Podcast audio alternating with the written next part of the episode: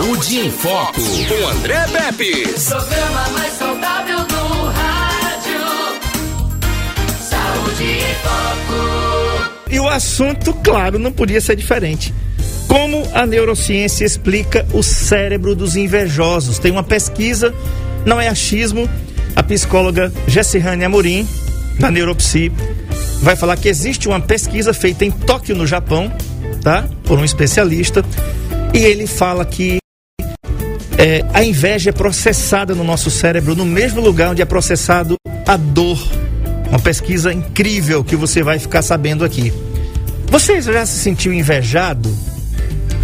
Você comprou aquela moto, aquele carro, olha aí, ó. Olha aí. O, o quem está acompanhando pelo NN Play já está vendo aqui. Um grande abraço para todo mundo que está vendo o NN Play aqui.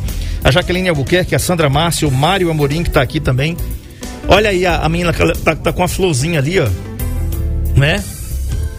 E tá olhando para outra ali, tá vendo? Ela não se contenta, não é não? Que coisa horrível, né? Mas essa dá para ver. E você já teve aquele parente ou aquele que você não tem nem quer ter relacionamento nenhum e você já comprou alguma coisa e você olhou para ele ou para ela, aquela alma cebosa, né? E você se sentiu invejado. Existe inveja branca, né? Sem fazer nenhuma apologia aqui, nenhuma cor, porque eu não conheço inveja branca, não, tá?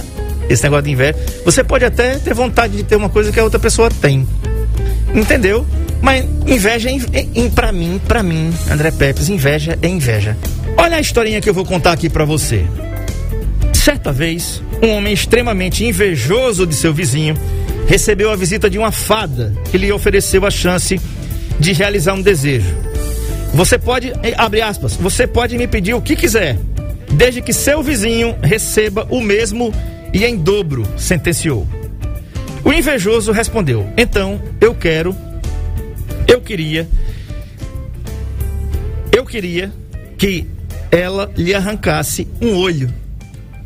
Você entendeu ou não? O cara encontrou uma fada e disse: Ó, oh, você, vai, você tem direito a um pedido. E o que você ganhar, seu vizinho vai ganhar em dobro.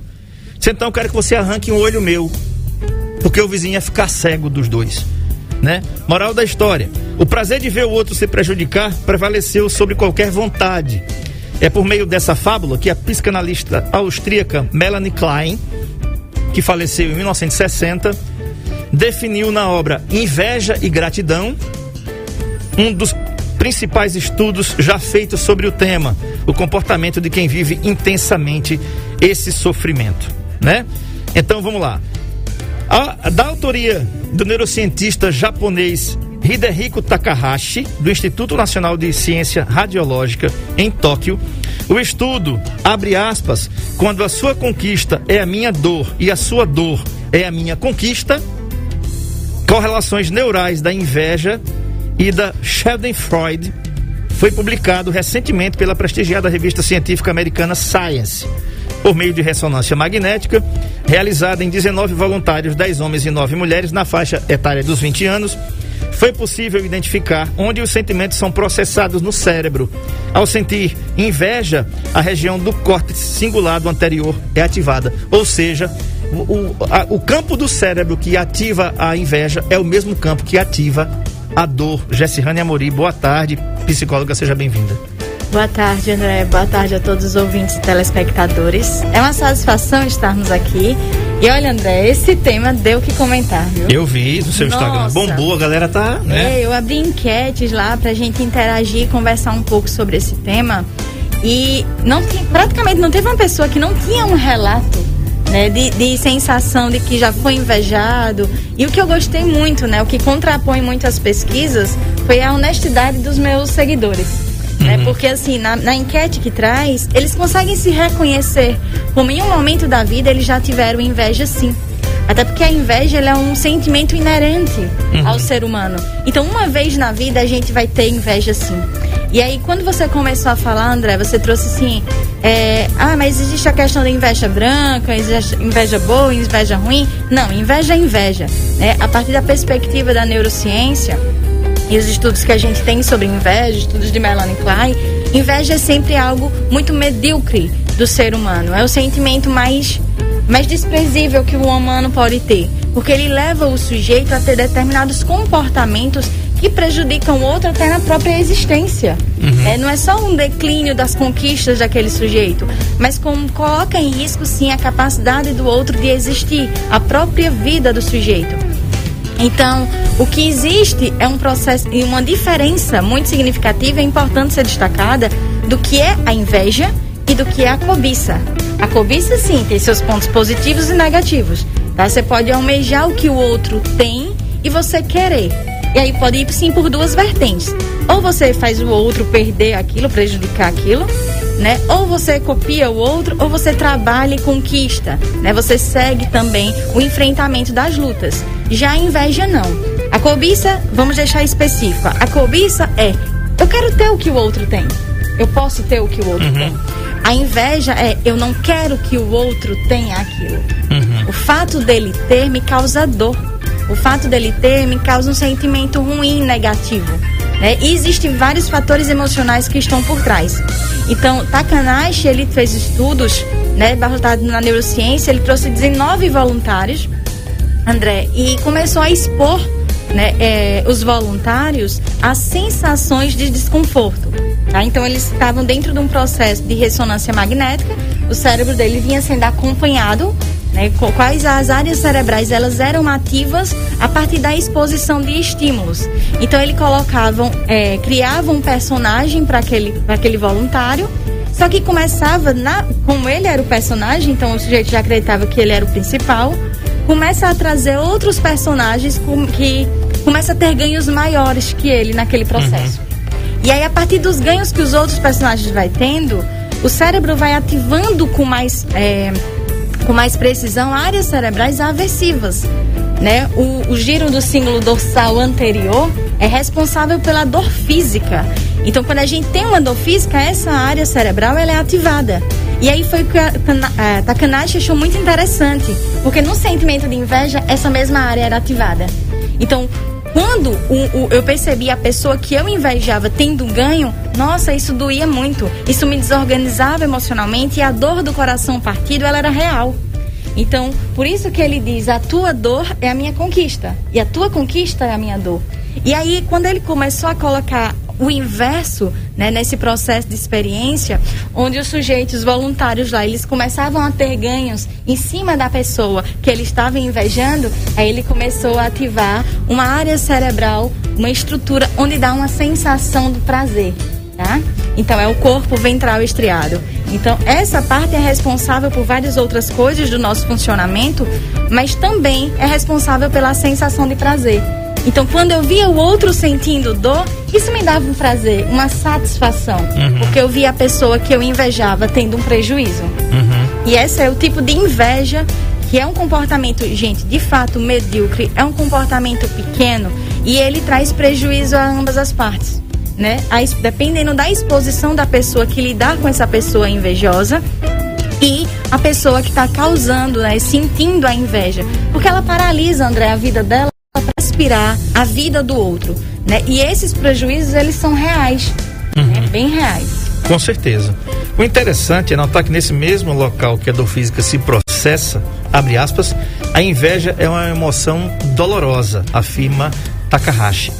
Ah, o, o Schadenfreude, por sua vez, se estabelece no estriado ventral exatamente onde se processa a sensação de prazer.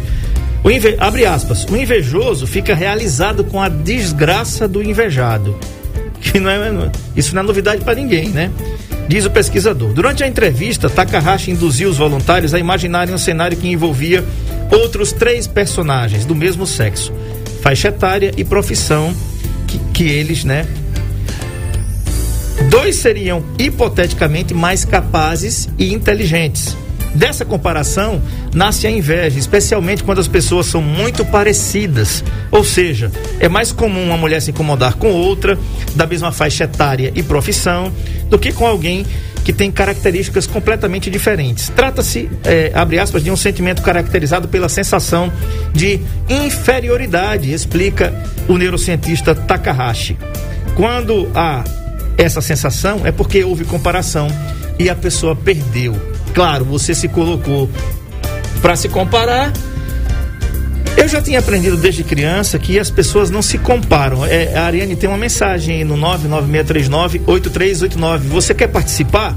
99639-8389. Manda mensagem de texto ou de voz. O que, é que você acha da inveja? Tem uma palavra aí que as pessoas colocam aqui nos para-choques dos caminhões. A inveja é uma. Eu não posso falar porque tem gente almoçando, né? Eu não vou fazer isso. Nunca chamei um palavrão aqui em oito anos, não seria agora. É, não é nem palavrão, todo mundo sabe, mas eu não vou falar isso não. Então, mas é mesmo. Então manda pra cá. Você já se sentiu invejado? Comprou aquela moto, comprou aquela cinquentinha, comprou um chinelo de dedo. Acredite, a, a inveja não tem valor, não tem tamanho. O cara inveja você porque é você. Ele na realidade não quer que você tenha. Esse é o problema, né? Enquanto eu e a Jéssica tá aqui agora, se, se algum invejoso meu ou dela e tá ouvindo, né? Porque invejoso segue os passos da gente. Quero que você se lasque. Certo? É o seguinte: esse cara ou essa cara tá se contorcendo. Sabe por quê? Porque ela não tá sentada aqui no lugar da Jesse. E não tá sentada no meu lugar. E ninguém vai sentar aqui não, tá? Do Saúde em Foco, quando eu morrer, eu vou levar ele comigo. Entendeu ou não? Tá bom. Tem até um quadro de um apresentador de televisão que eu não vou falar o nome, que alguma uma galera se doeu aí porque ele ganhou aí um dinheiro aí. E aí, no outro dia teve várias críticas. Ele disse assim: Eu só ganhei isso. Eu vou ganhar um milhão de reais de salário no final do ano. E, e o governo só, só me pagou isso aí. E um contrato que eu fiz. Eu tenho uma empresa, prestei serviço, e me pagaram. E eu tô. Acabou-se.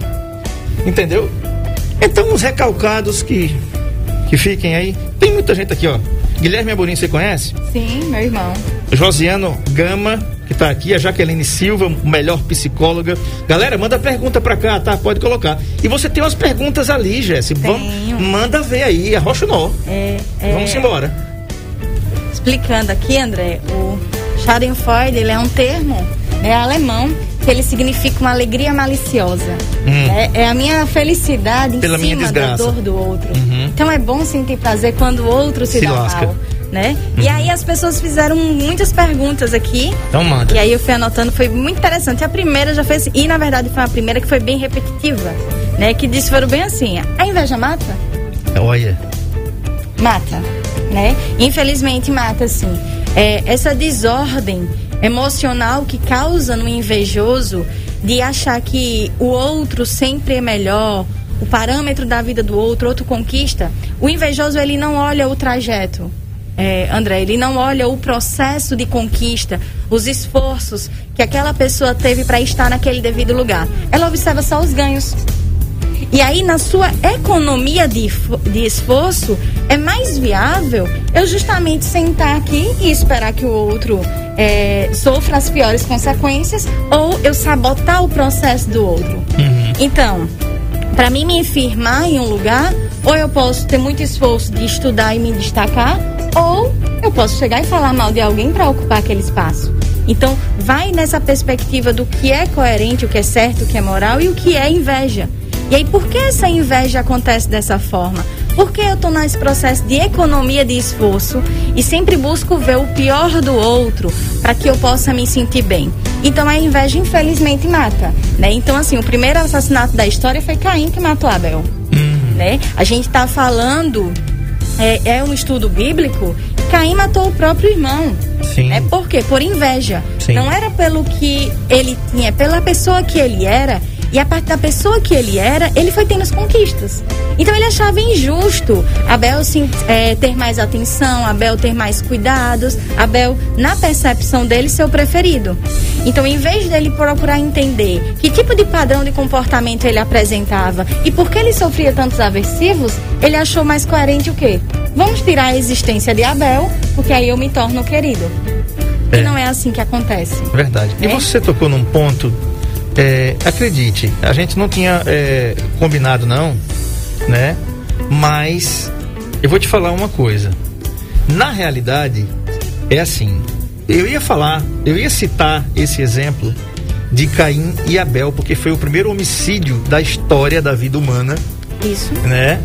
E um detalhe, tá? Por ser cristão é, e ser criado dentro de uma igreja, Eu aprendi muito sobre isso.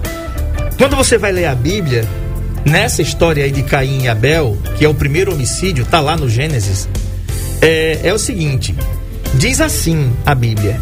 E Deus se agradou de Abel e de sua oferta.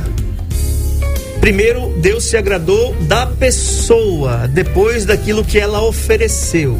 No mesmo versículo diz: Mas de Caim e de sua oferta não se, não se agradou o Senhor. E sabe o que, é que a Bíblia diz em relação a Abel? E então lhe descaiu o semblante. É assim exatamente que está que tá escrito, tá? Quase 50 anos de praia, não é possível que eu não soubesse nada da Bíblia. Então é assim que diz. Deus se agradou de Abel e sua oferta, ao passo que de Caim de sua oferta não se agradou. E então Abel lhe fez Abel descair o semblante. O que é que Abel, o que é que Caim fez? Chamou seu irmão no campo. Os dois viviam juntos. Ele mata o irmão, né? Se esconde. Deus vem procurar Abel. Cadê teu irmão? E o sacana, né?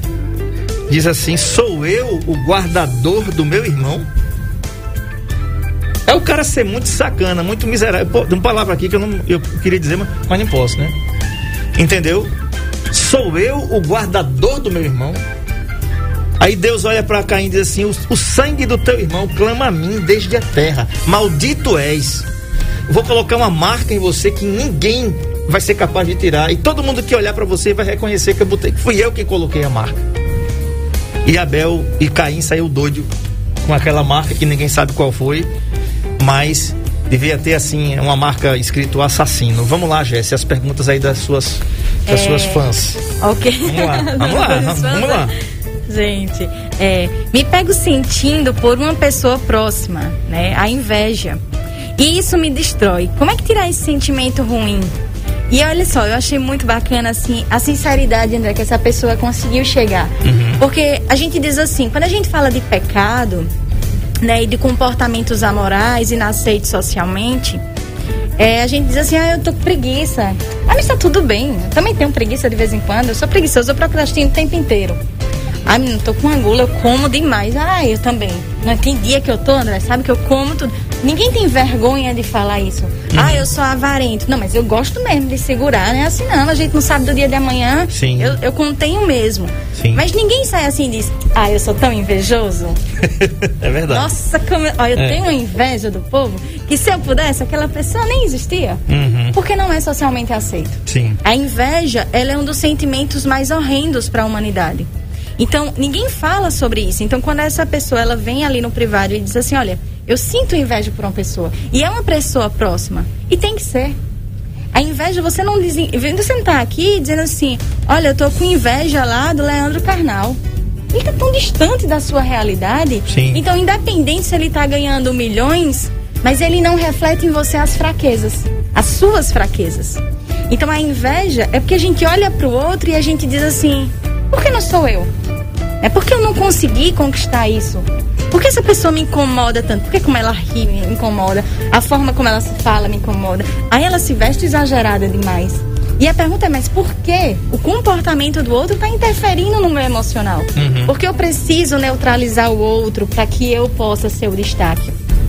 Então, as pessoas próximas são as pessoas que realmente tendem no invejoso, no cérebro invejoso, trazer o, a, o significado de fraqueza.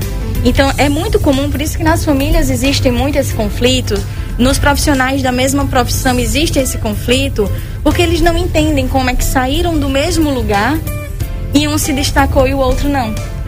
Então, isso acontece muito comum, André, é muito, muito presente mesmo nas empresas.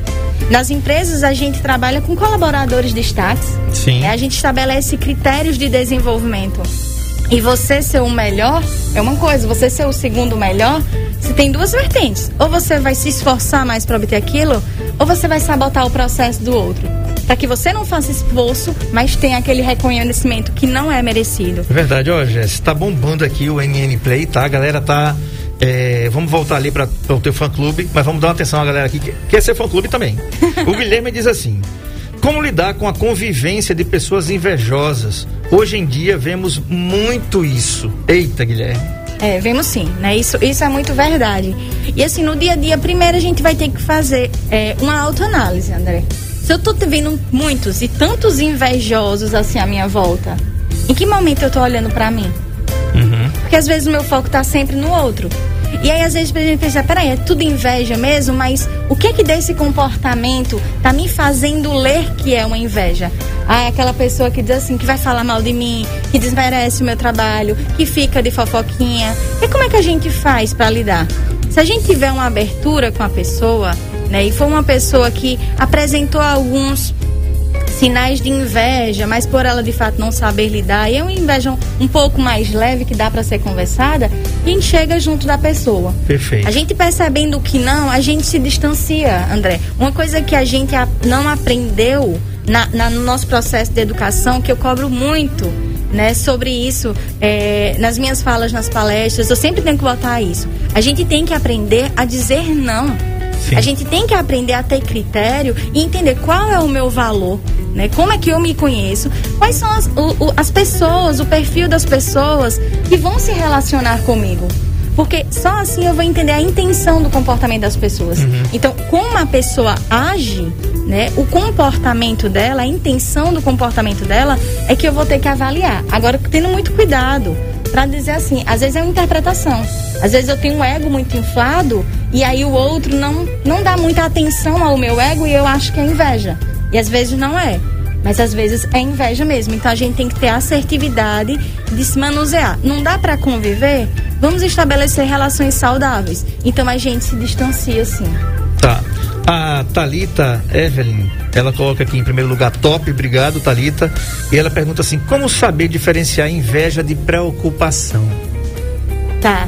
Olha só, isso é bem, isso é bem interessante, né? Primeiro a gente vai saber o vínculo que a gente estabelece com aquela pessoa. Né? De onde vem essa preocupação? Porque isso que Talita trouxe foi muito interessante. Existe uma inveja que ela é bem camuflada. Então as pessoas chegam assim, André, e diz: André, não queria te dizer isso não, porque eu sou sua amiga.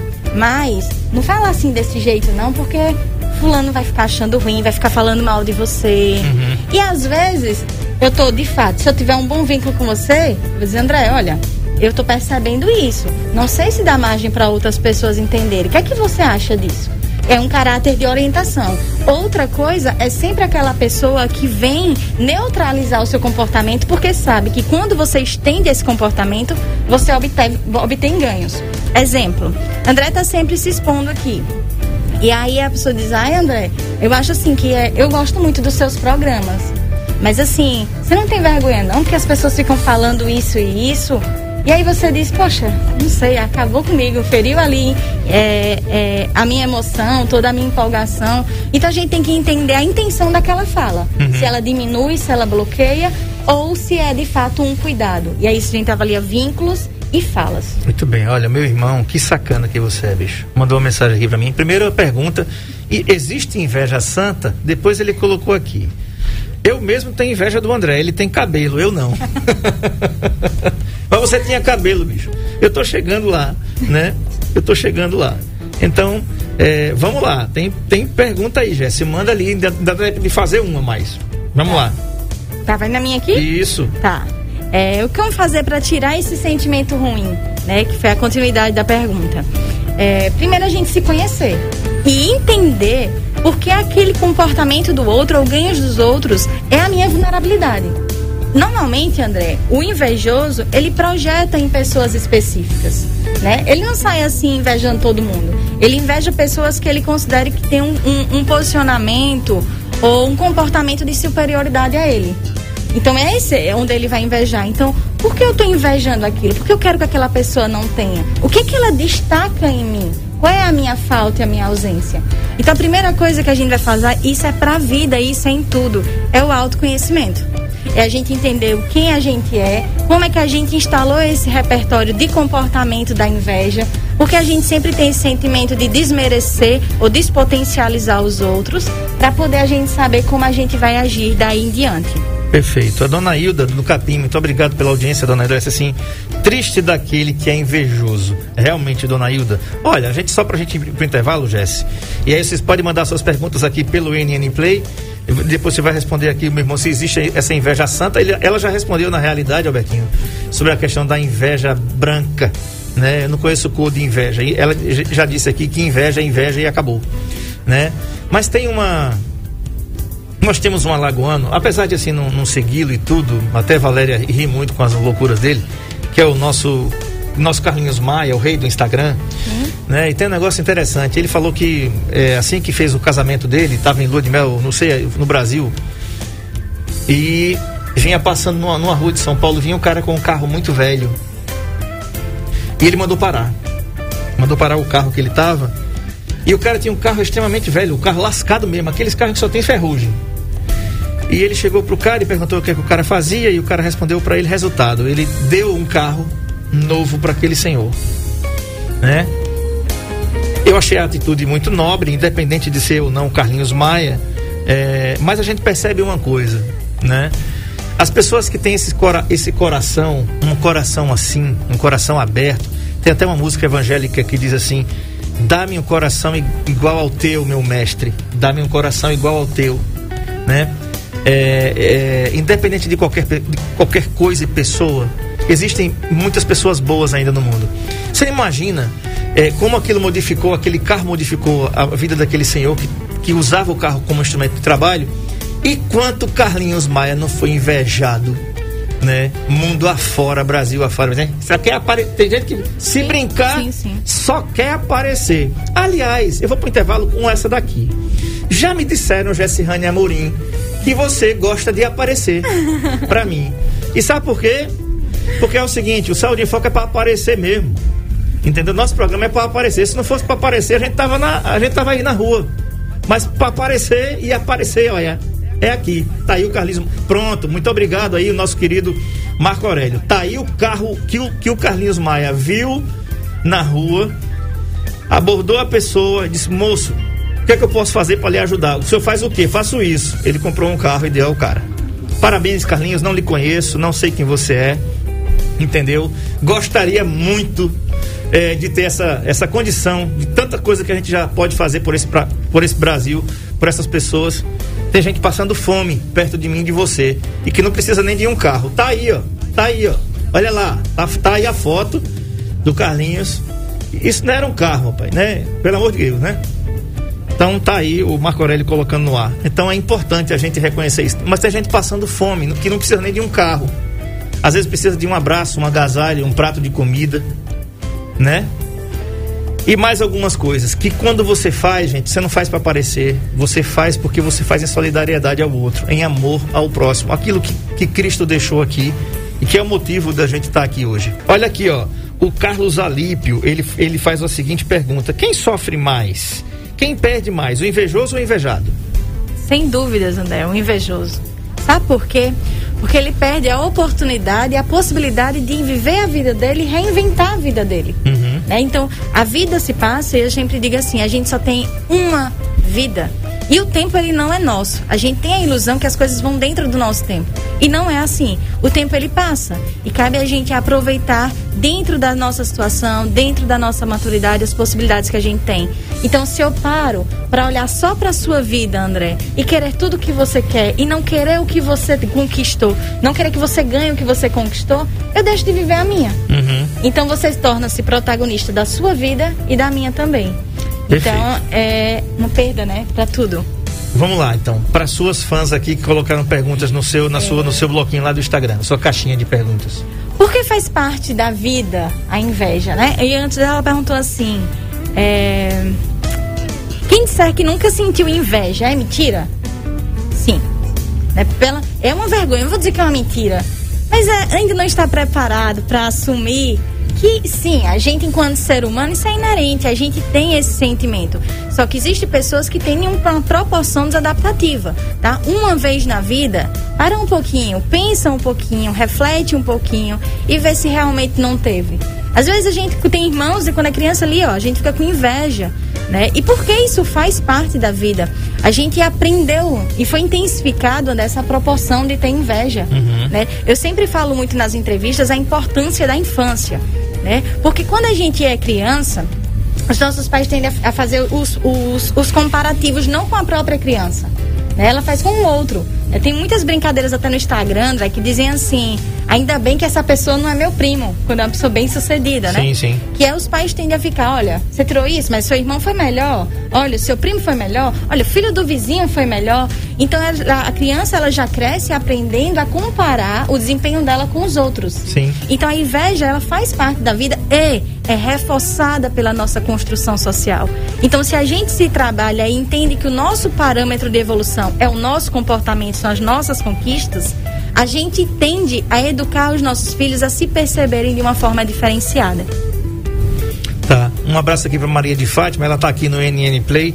É, Maria de Fátima da Rua das Oliveiras, lá em Coruripe, no centro. Ela diz assim: não tive como. é, não queria perder o começo, não teve como. Maria de Fátima, fique tranquila. Nosso programa fica gravado aqui no YouTube. Você vai assistir quantas vezes quando você quiser, tá bom? Quando terminar, você pode voltar lá no YouTube, no NN Play, vai assistir desde o comecinho. É. O JB Desenhos em Brasília diz inveja é inveja. A dona Vera Lúcia disse assim: quando uma pessoa coloca defeito no que a gente faz, é o quê? Depende. Depende da pessoa, né, que tá colocando. Mas se for aquele defeito insistente para você paralisar, é inveja. Agora a questão é, por que ela tem essa intenção? Por que sempre vê defeito em tudo? É porque tá bom demais, tá se destacando demais? Ou ela não teve uma assertividade ali na fala de mostrar um ponto de melhoria para você?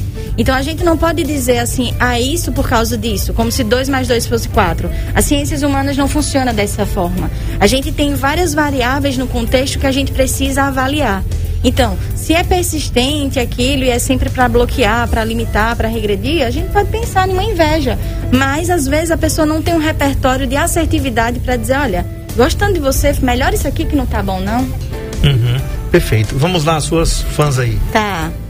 Como filtrar as pessoas de nossas vidas, né? É, e como superar a autocrítica negativa.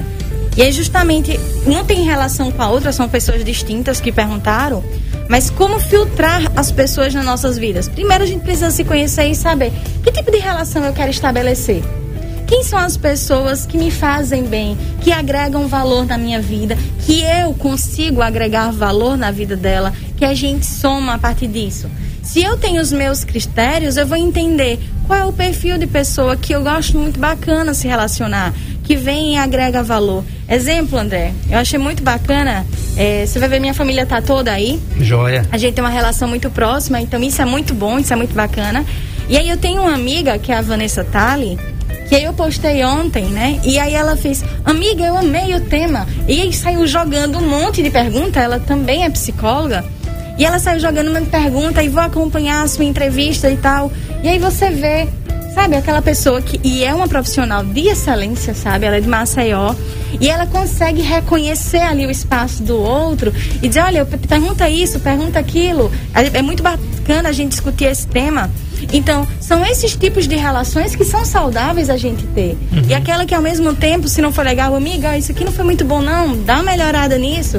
O que, que você achou daquilo? E aí a gente já começa a repensar sobre a nossa conduta. Então, a gente vai escolher que tipos de pessoas a gente quer em nossa volta para a gente se construir. Se a gente quiser de fato potencializar e desenvolver a nossa saúde mental, a gente vai ter que escolher e filtrar boas relações. Primeiro começa por a gente. E automaticamente o tipo de a gente conduzir o nosso comportamento envolve o ciclo que a gente vai é, de forma muito natural se aproximando da gente. Uhum. Olha, é, nós tivemos é, nesse período assim de pandemia muitas perdas, né? É, Parentes, amigos e enfim conhecidos. É, uma das pessoas que eu, eu lamentei profundamente dessas todas essas pessoas que morreram, e até por, por ficar sabendo de algumas coisas após a sua morte, foi o ator Paulo Gustavo. Sim. Né? O ator Paulo Gustavo, ele, ele quando faleceu, Pra você ter ideia, ninguém sabe. A- a- o brasileiro tem a mania, às vezes, de só ver o agora, né? Só ver o cara como o, o, o, o ator, né? Do, do, do filme de maior bilheteria da, da, da última década, né, no Brasil, ou seja, ele ficou muito bem financeiramente e tal. Mas ninguém, eh, ninguém parou, ou talvez as pessoas não sabem, que lá atrás, Paulo Gustavo pegou um carro do pai. Eu vi essa entrevista no Jô Soares logo depois da sua morte. Né? Ele estava bem magrinho ainda e tal, ainda estava solteiro, não tinha casado com Thales Bretas, que era o seu companheiro. E ele dizia assim: Olha, ele disse até isso com lágrimas nos olhos. Coincidentemente, no dia que ele foi no programa do Jô, ele deu um carro pro pai. E o Jô Soares disse assim: Vem cá, você sempre se deu bem? Disse: Não. Eu, eu, meu pai vendeu um carro para financiar uma peça minha que foi uma merda. Não, não, não, não teve nada. Né? Não deu em nada. Eu gastei o dinheiro do meu pai e não tive dinheiro para nada. Perdi meu, o carro do meu pai. Disse, aí, aí ele marejou os olhos assim e disse assim: Mas hoje, mas hoje eu consegui comprar um carro pro meu pai, Jô. No dia de hoje eu dei um carro zero pro meu pai. Ele falou isso cheio de emoção, né? E eu fiquei imaginando, né, que o, o, quanto que no meio, né, no meio a gente não tem um fenômeno assim, tão um cara que era muito engraçado o tempo todo. É difícil, porque um ator, ele tá interpretando uma cena, mas aquele cara era o cara que era engraçado o tempo todo, né? O jeito dele falar já era muito engraçado. Então eu fiquei pensando, pô, a gente só, só pensa no cara agora, mas não sabe a lasqueira que o cara teve, né? Isso. É, isso, isso é muito habitual do ser humano, é, André. Olhar só as conquistas, olhar o que é aparente, olhar o Instagram. É, eu tenho pessoas que dizem assim, Jess, tem dias que eu não quero olhar o Instagram de ninguém porque é muita felicidade, isso me dá raiva. Porque eu não estou sentindo aquilo. Mas ali são frações, são, são recortes de um determinado momento. Né? Existe um contexto, existe uma construção por trás daquilo.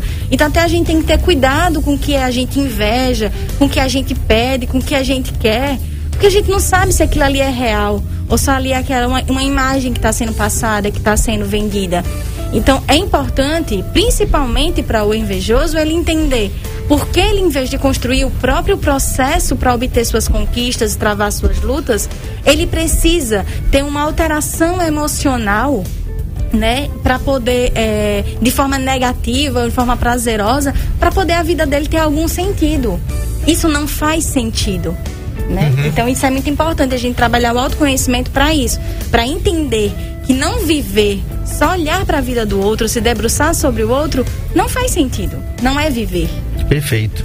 É, Ariane, tem uma mensagem aí do 1957 final no 996398389. Você falou uma palavra e tem um amigo meu lá de Brasília que escreveu uma música é, para uma banda chamada Kadesh, é uma banda evangélica, e uma letra muito linda. E tem uma frase que ele diz assim: Abre aspas. O nome do cara é Fernando Modesto. Ele diz o seguinte: tudo faz sentido quando alguém te ama. Tudo faz sentido para quem ama alguém. Alguém faz sentido quando a tudo ama. Tudo faz o amor sentido por alguém. Fecha aspas. Perfeito. Perfeita. Perfeito. Matou a pau. É isso daí. Né? É você viver sua vida numa boa, racuna matata, como diria Timão e Pumba, né?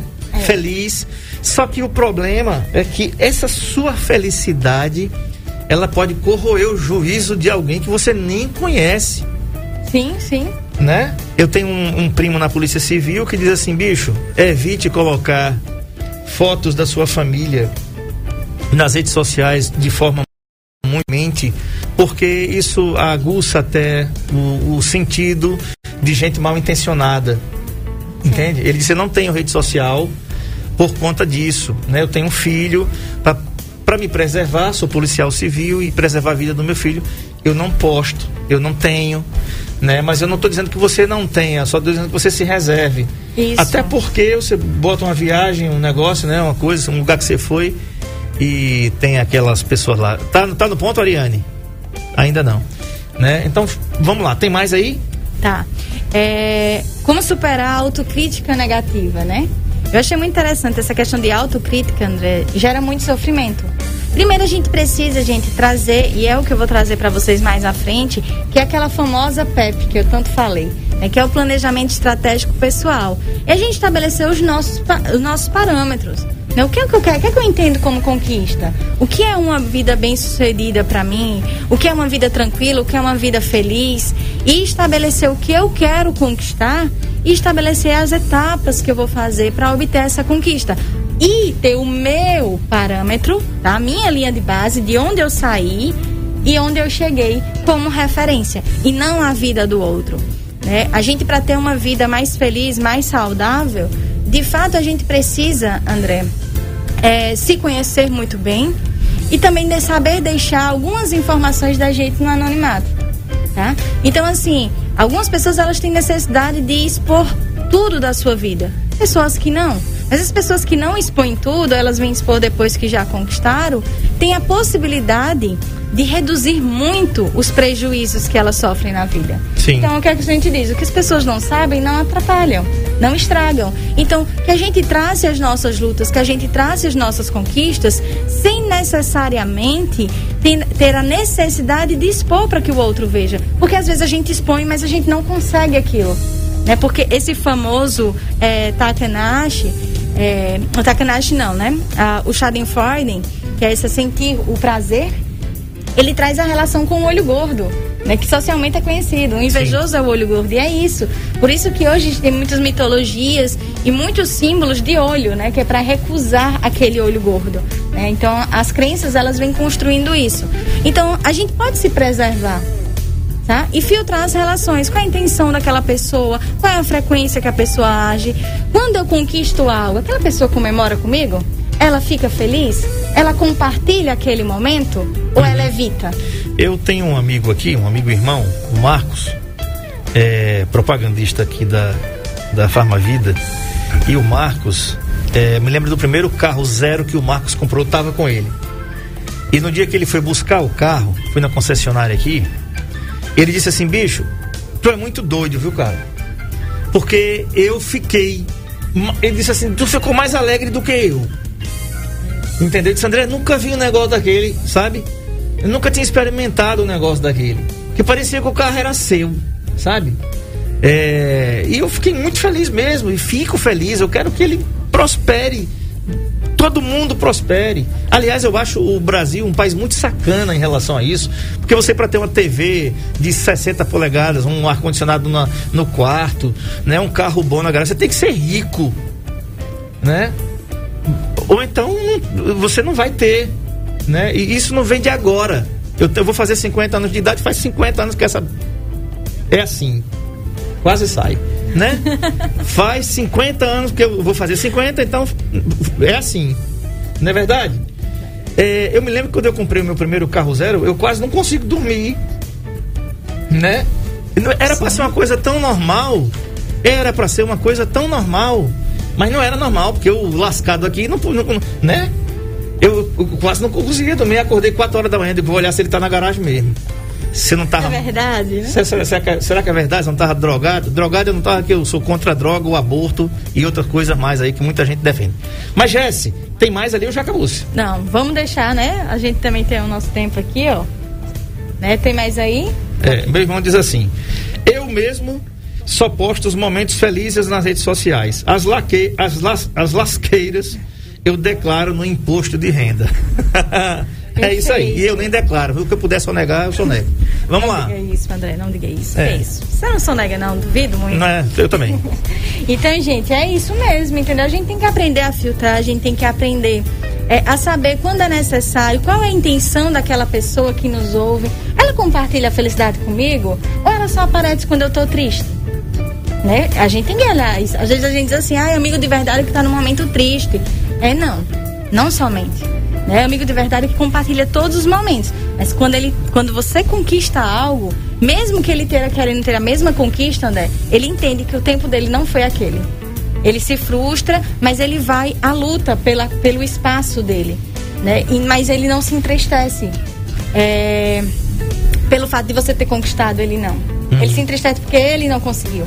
Então, isso assim, é uma, é uma reflexão muito interessante a gente fazer. Tá? A nossa vida, ela é nossa. Nós somos protagonistas da nossa vida, então assumamos a responsabilidade do nosso ganho, do nosso esforço ou da nossa procrastinação. Tem. A vida do outro não é parâmetro. Exatamente. Tem umas frases aí que eu escolhi pra gente colocar, né, no final, Marco Aurélio. A gente já está quase no final aqui, faltam quatro minutinhos aqui pelo horário correto. Né? Vamos colocar, tem mensagem aí, né, no, no, pra gente colocar aqui no NN Play. Olha aí que frases bacanas que Marco Aurélio vai colocar aí na tela para quem está acompanhando aqui. São frases para invejosos, né? Sobre invejosos, por exemplo. Um abraço aí para o seu pai, né? O nome dele? Mário Amorim. Seu Mário Amorim, muito obrigado pela, pela audiência. Eu tava devendo isso a ele. Né? Eu também, né? Eu esqueci da, da última vez a gente se esqueceu na semana passada e ele, ele deu uma cobrada federal. E seu Mário, um grande abraço pro senhor. Não condena os invejosos. No lugar deles também iria querer ser eu. Essa quem escolheu fui eu. Arrasou. Não é não? Vou ler de novo, viu? Pra, pra você ficar registrado aí. Eu sei que você tá me ouvindo. Não condena os invejosos. No, seu lugar, no lugar deles também iria querer ser eu. Pronto. Bora pra próxima.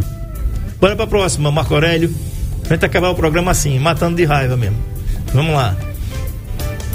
Isso é bom quando a sua autoestima ela tá bem resolvida, André. As pessoas que têm essa vulnerabilidade, a inveja ela afeta o funcionamento da vida. Então, se você disser algo negativo, eu acredito. Aí, os invejosos só invejam quem eles no fundo queriam ser. Isso é verdade. Entendeu? Eles querem ser você e querem é que você não tenha. E a próxima e a última, Dona Vera tá rindo aqui, né? Ri não, velho. Minha sogra, né? Minha sogra tem inveja de mim, não. Muito pelo contrário. A Lela tá dizendo aqui, tu é muito doido, né? Aí, é, tá bom. Vamos lá. Vamos ver aqui. Tem a última aí que Marco Aurélio vai colocar na tela pra gente encerrar o programa de hoje com chave de ouro. Você percebe a dimensão do seu sucesso pela quantidade de invejosos que torcem pelo seu fracasso. Essa foi na veia, né? Então, vou ler de novo. Você percebe a dimensão do seu sucesso pela quantidade de invejosos que torcem pelo seu fracasso. Então, boa tarde. Durma com barulho desse, né? Jessirane Amorim, psicóloga, atende aqui no Empresarial Sônia Maria, Avenida Deputada Ceci Cunha, é, aqui pertinho da rádio, depois da rádio, o telefone é 99643 1969. Vou repetir, telefone e WhatsApp. 99643 1969. Um abraço para o Jaime lá de Penedo e eu quero agradecer aqui, Jessiane, mais uma vez por ter aceito esse nosso convite, a todo mundo que participou aqui pelo NN Play e até a próxima, se Deus quiser. É sempre bom ter você aqui. Eu que agradeço, André. Muito obrigada. E até uma próxima. Um beijo para todos, inclusive para Jaque, que eu tô devendo também. Muito até bem. Mais. Todos uma excelente tarde e morra de inveja que amanhã a gente volta. Tchau.